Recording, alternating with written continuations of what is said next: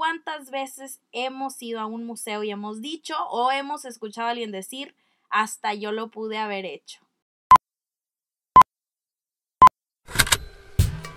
Con Hablemos Arte vamos a hacer que hablar de arte sea algo común, aunque no sea nada común y que sea de todos, no solamente el experto.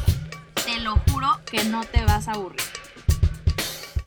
Buenas tardes, buenos días, buenas noches a todos los que me escuchan. Estoy súper feliz y emocionada y a la vez nerviosa por empezar el podcast ahora sí con un tema que la verdad me fascina hablar. Entonces ni tengo por qué estar nerviosa porque les tengo que aceptar que ahora sí este tema es mi mero mole.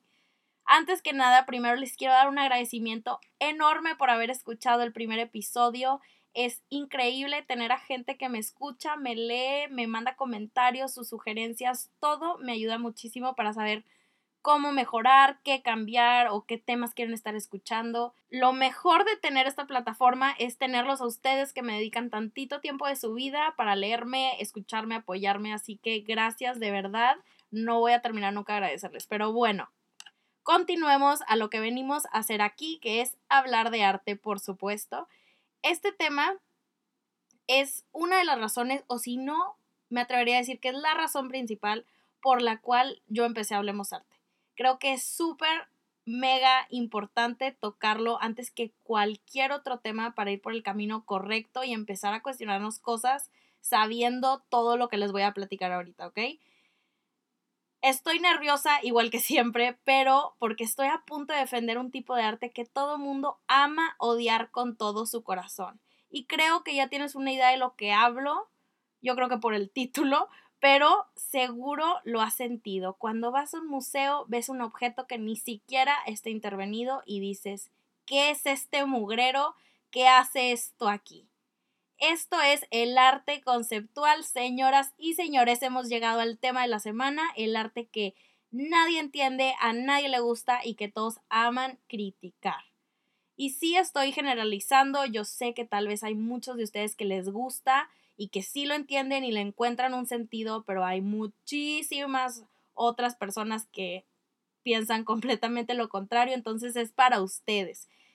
La pregunta con la que vamos a arrancar el día de hoy es cuántas veces hemos ido a un museo y hemos dicho o hemos escuchado a alguien decir, hasta yo lo pude haber hecho. La frase más típica del mundo del arte. Es la pregunta más o el comentario más escuchado en mis redes, en persona. Cuando alguien se entera que me gusta el arte, la historia del arte, siempre sale el comentario a la plática de que, oye, es que cómo es posible, tú que piensas sobre el urinario de Duchamp, que es un mugrero. Entonces, bueno, aquí lo vamos a desmenuzar y voy a empezar por decirles que está bien. No pasa nada si lo has dicho, si lo has escuchado. No es como que ya valiste, ya me caíste gordo, porque no estoy aquí para juzgar ni criticar. Yo creo que todos somos culpables de decir estas seis palabras que juntas se convierten en el pecado más grande del mundo del arte. Pero el chiste es aprender. ¿Por qué no la deberíamos de decir? ¿Por qué debemos de decirle a la persona que la escuchaste, que la dijo, de, oye, tranquilo viejo, no lo debes de decir, esto está súper mal.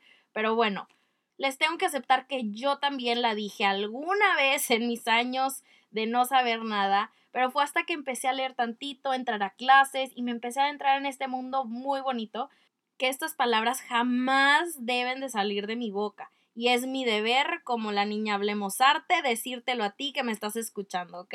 Entonces vamos, les voy a dar algunos ejemplos, adentrarnos en el tema, igual y dar tantito mi opinión, pero no sesgarlos, porque al final del podcast no te vas a llevar una, sino varias cosas. No solo te voy a haber terminado de explicar por qué tú no lo pudiste haber hecho, pero sino te voy a convencer cómo jamás volverla a decir y lo más importante, es que contestarle a tu mamá, tu amiga, novio, compadre, que ellos tampoco lo pudieron haber hecho, con una respuesta un poquito más convincente que decirles, pero no la hiciste, porque pues qué chiste tiene eso, ¿verdad?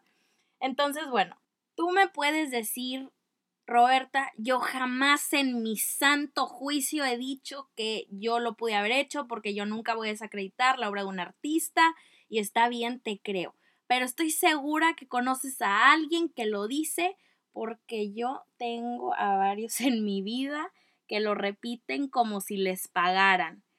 No voy a dar nombres porque lo están escuchando, pero te voy a dar unos tips que a mí me han funcionado a la perfección.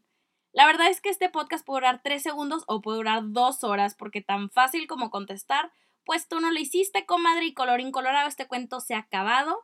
Pero el chiste es echarle tantita más salsita y hacer que la plática dure, porque yo creo que es el chiste aquí del podcast, que puedas pasar el tráfico más a gusto, echarte tu tacita de café.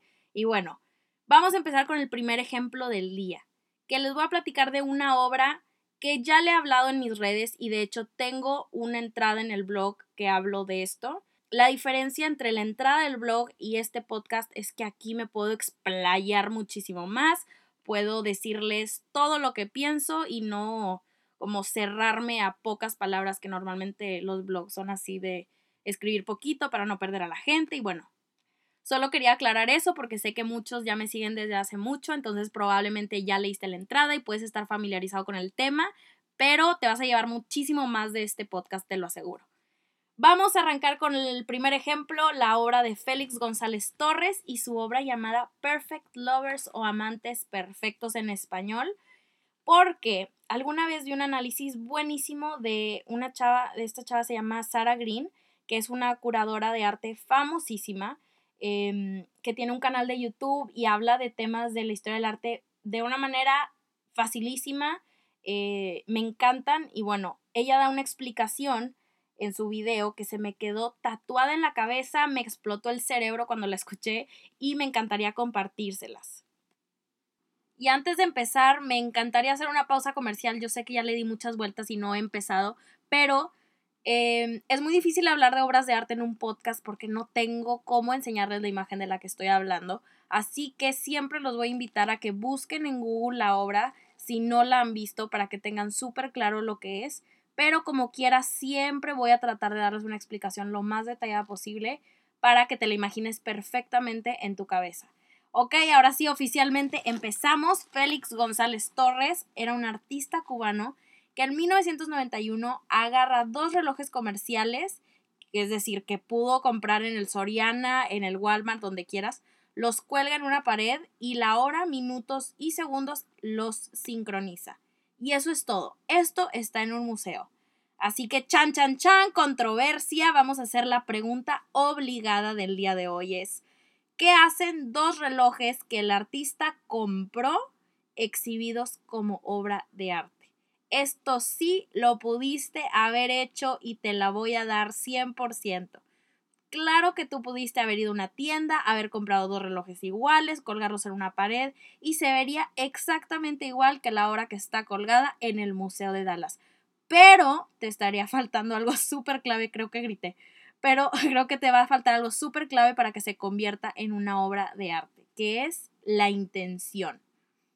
La intención aquí es un tema muy importante y que nos vamos a adentrar completamente porque es lo que diferencia una obra de arte a un producto comercial. ¿Cómo es esto? No lo entiendo, vamos a desmenuzarlo. El título. Primero, Perfect Lovers, amantes perfectos, nos sugiere de principio que pensemos en estos relojes como una metáfora a dos amantes y cómo estas dos personas que pueden estar latiendo sus corazones como el tic-tac de los relojes pueden estar en sincronía perfecta y como todo en la vida, Félix González Torres nos recuerda que nada es permanente y que podemos involuntariamente desincronizarnos en un instante. Entonces, antes de que me digas que la que rollera Roberta, yo también le pude haber puesto un significado todo exagerado y no por eso significa que es arte. Pero pausa, todavía hay más historia detrás y por esto mismo es súper importante conocer el porqué de las cosas, por qué se hacen, en fin, como todo en la vida. Pero lo valioso de esta obra es que no fue hecha por cualquier cuate, cualquier persona en cualquier momento de su vida, sino fue hecha por Félix González Torres, quien en los noventas era públicamente gay. O sea, imagínense esto, con esto empezamos. Ser gay en los noventas, que ahorita si las cosas están muy difíciles y muy feas, antes pues no la tuvo nada fácil. Entonces justo hace esta obra cuando Ross, que era su pareja y el amor total de su vida, lo diagnostican con SIDA. Imagínense, el peor momento de su vida y junto con la obra, cuando la hace, deja escrito esta cartita de amor que dice, no tengas miedo de los relojes, pues son nuestro tiempo. El tiempo ha sido tan generoso con nosotros. Conquistamos el destino al encontrarnos a una cierta hora en un cierto espacio. Estamos sincronizados ahora y para siempre. Te amo. Es imposible que no se te haga el corazón chiquito escuchando esto, y más cuando te enteras que la pareja de Félix se muere en 1991 por complicaciones de SIDA y Félix fallece en 1996 por la misma razón.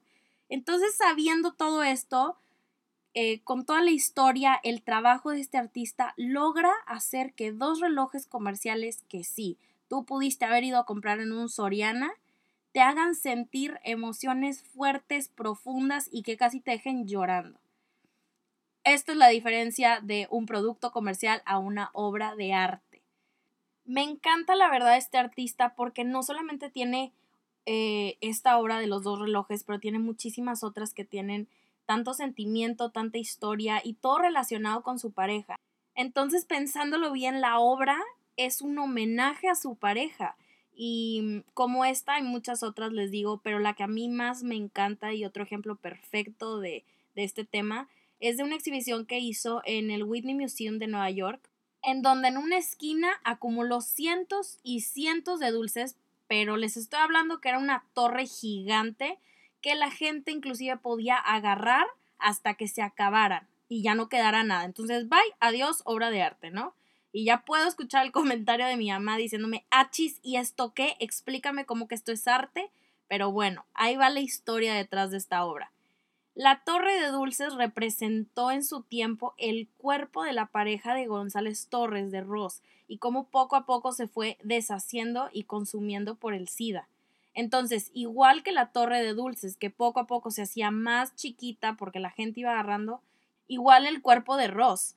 Es imposible que sabiendo todo esto no se te haga el corazón pedazos y chiquito. Entonces, la razón por la cual tú no pudiste haber colgado esos dos relojes o haberte ido a la central de abarrotes a comprar kilos y kilos de dulces y haberlos puesto en museo es que pues no lo hiciste tú y a ti no te pasó, le pasó a González Torres. Entonces, bueno, este es uno de los muchísimos ejemplos que podemos estar hablando, pero aquí la reflexión es que jamás debemos desacreditar la carrera del artista, que no es nada fácil, los artistas que me escuchan aquí lo pueden confirmar, y menos aún sabiendo que su intención de la obra cambia totalmente todo el panorama.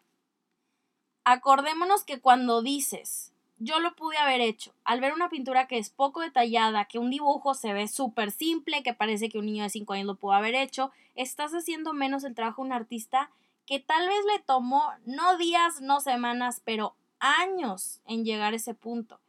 Sarah Green recomendó en este video que les estaba platicando que cuando una obra de arte no te gusta, digas lo siguiente. Esto no demuestra una habilidad o talento impresionante y personalmente eso es lo que yo busco en una obra de arte. ¿Qué tal?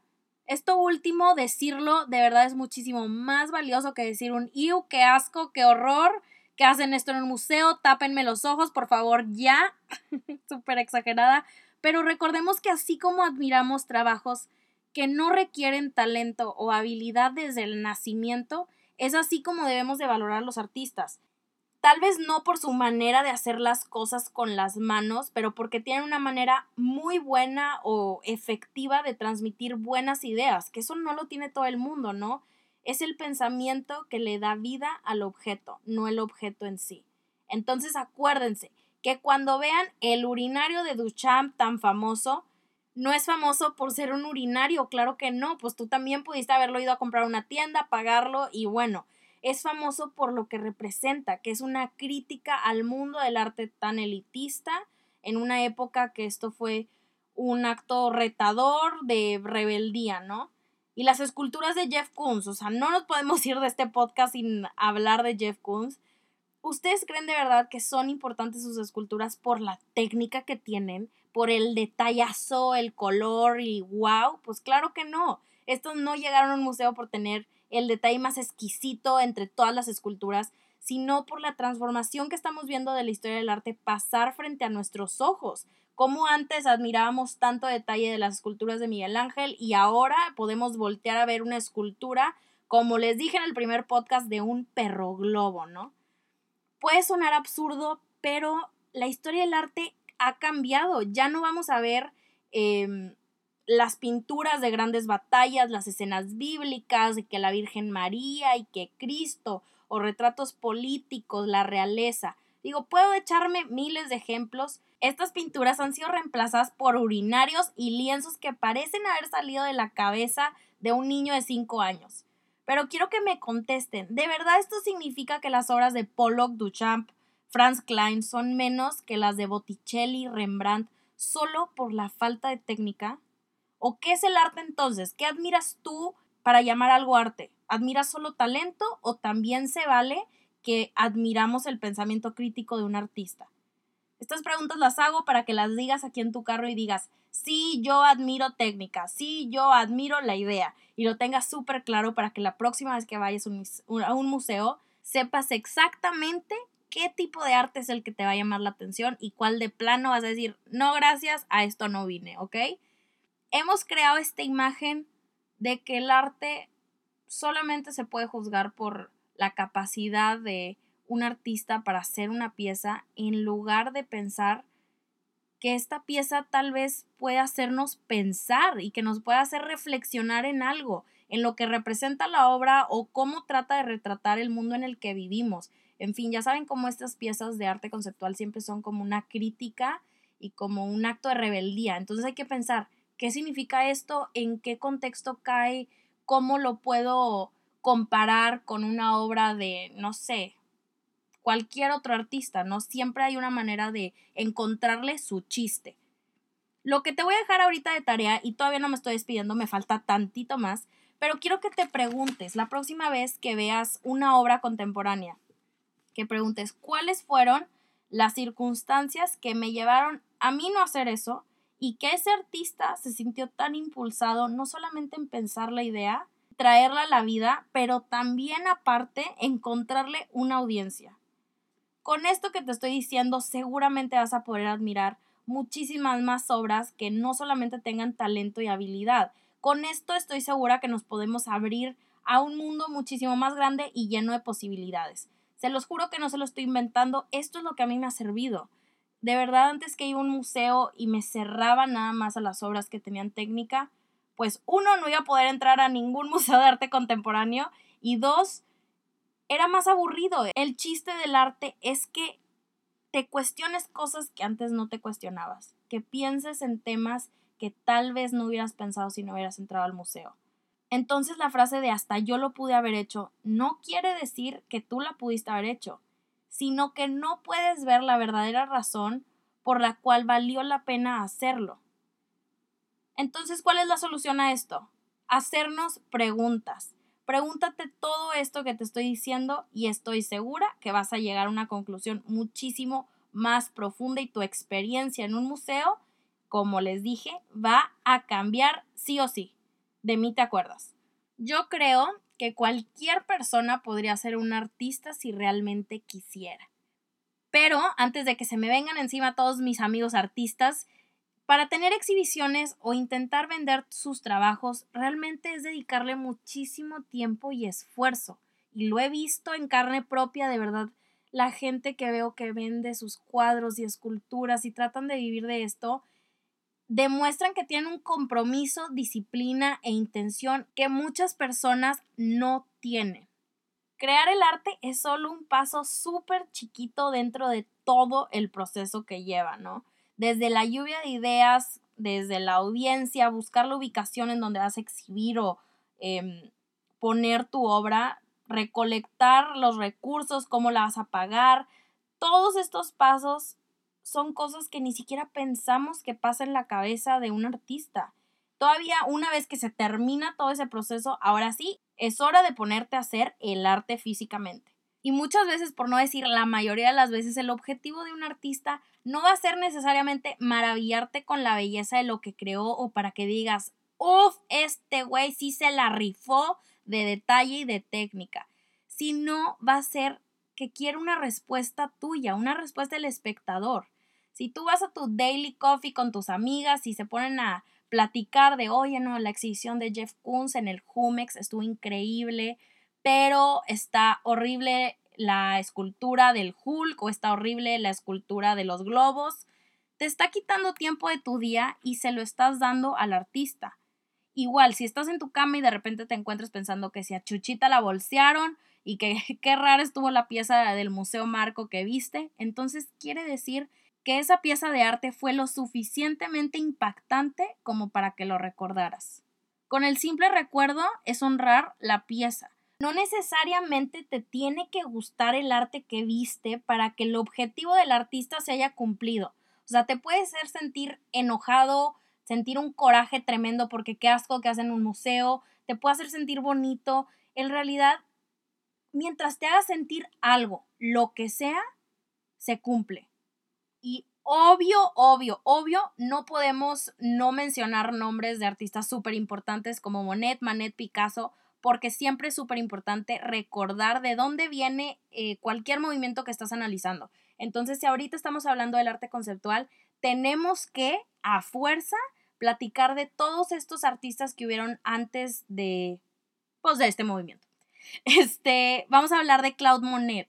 No me voy a explayar mucho, pero recordemos, Claude Monet fue el mero mero del impresionismo. Inclusive él fue despedazado y criticado hasta el cansancio por hacer pinturas que podían ser, entre comillas, inacabadas y feas, o sin detalle ni talento, cuando estaba haciendo este movimiento. Y Edward Manet, el artista detrás de la pintura de Olimpia, ya saben, esta mujer que está recostada en una cama con una em, mujer que le trae flores y un gato en los pies, em, también fue criticado por la falta de detalle y la poca profundidad del tema y hoy a estos artistas les llamamos jefes, maestros y genios, que la verdad me deja pensando muchísimo tiempo, inclusive tuve una plática con una amiga ayer que le decía, es que no somos nada diferente a lo que pensaban de Picasso y de todos estos de los que, de los que le estoy hablando.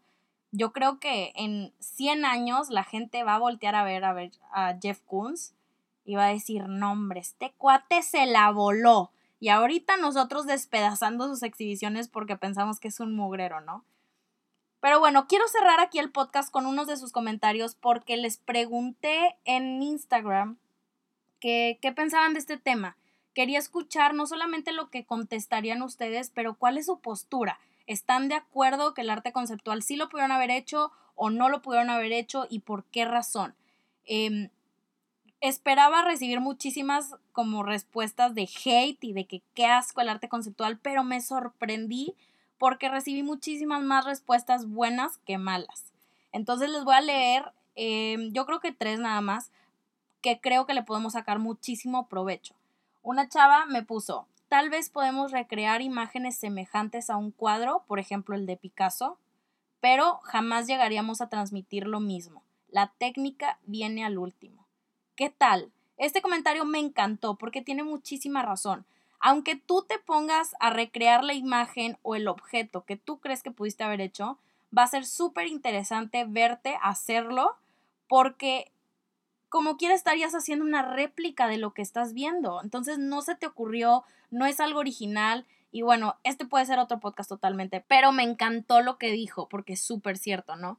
También hubo este chavo que entendió todo, absolutamente todo a la perfección. Me escribió aparte porque el recuadro de las preguntas estaba muy chiquito y me dice que una cosa sea fácil de hacer no le hace perder el valor.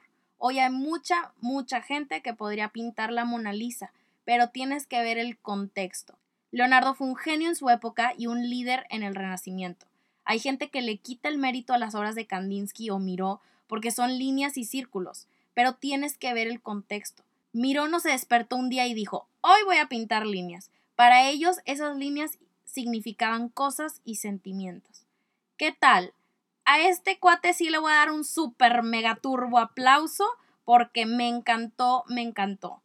nos recuerda que cualquier tipo de arte nunca está hecho al azar o al ahí se va y alguien dijo, hoy tengo ganas de hacer puros garabatos, hoy tengo ganas de irme al súper y comprar dos relojes. Claro que no, entonces yo creo que nos podemos llevar muchísimo de este capítulo.